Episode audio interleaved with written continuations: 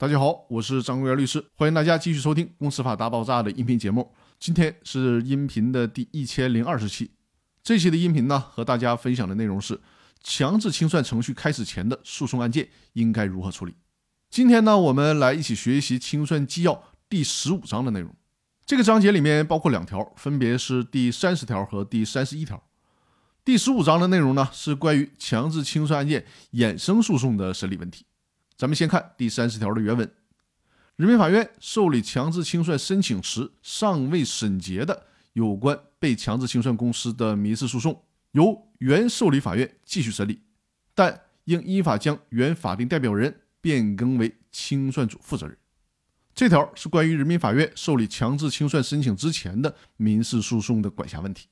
展开了说，就是三个处理原则：第一，由原受理法院继续审理，无需移送。如果被强制清算公司的民事诉讼是早于强制清算程序开始的，那么无论该民事诉讼是处于一审、二审还是重审的阶段，也无论民事诉讼是否已经开庭，都一律由原受理法院继续审理。第二个原则，民事诉讼程序无需终止。根据《企业破产法》第二十条的规定，破产申请受理后已经开始而尚未终结的有关债务人的民事诉讼，应当终止。在管理人接管债务人财产后继续进行，但强制清算程序在这个问题的处理上与破产清算不同，因为在这个问题上，两者之间毕竟存在着质的不同。从主导清算事务的主体来看啊，强制清算程序中的清算组成员可以由股东、董事、监事、高级管理人员担任。相比破产管理人，这些人员或者控制了公司的财产，或者负责公司的经营决策事务。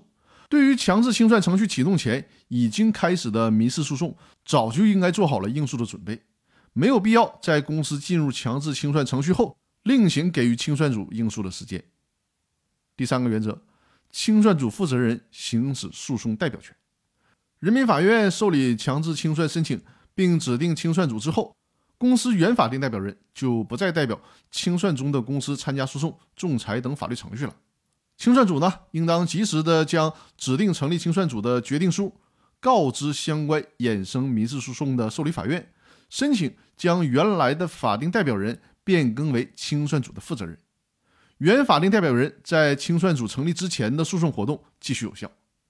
那以上呢，就是强制清算程序开始之前所发生的诉讼案件应该如何处理的问题解读。那咱们本周的音频就分享到这里了。提示大家，周日晚上的八点。记得来我的直播间，我们在直播间就公司股权的相关问题进行互动的交流讨论。那好了，各位，更多内容我们下周继续。感谢各位的收听，谢谢大家。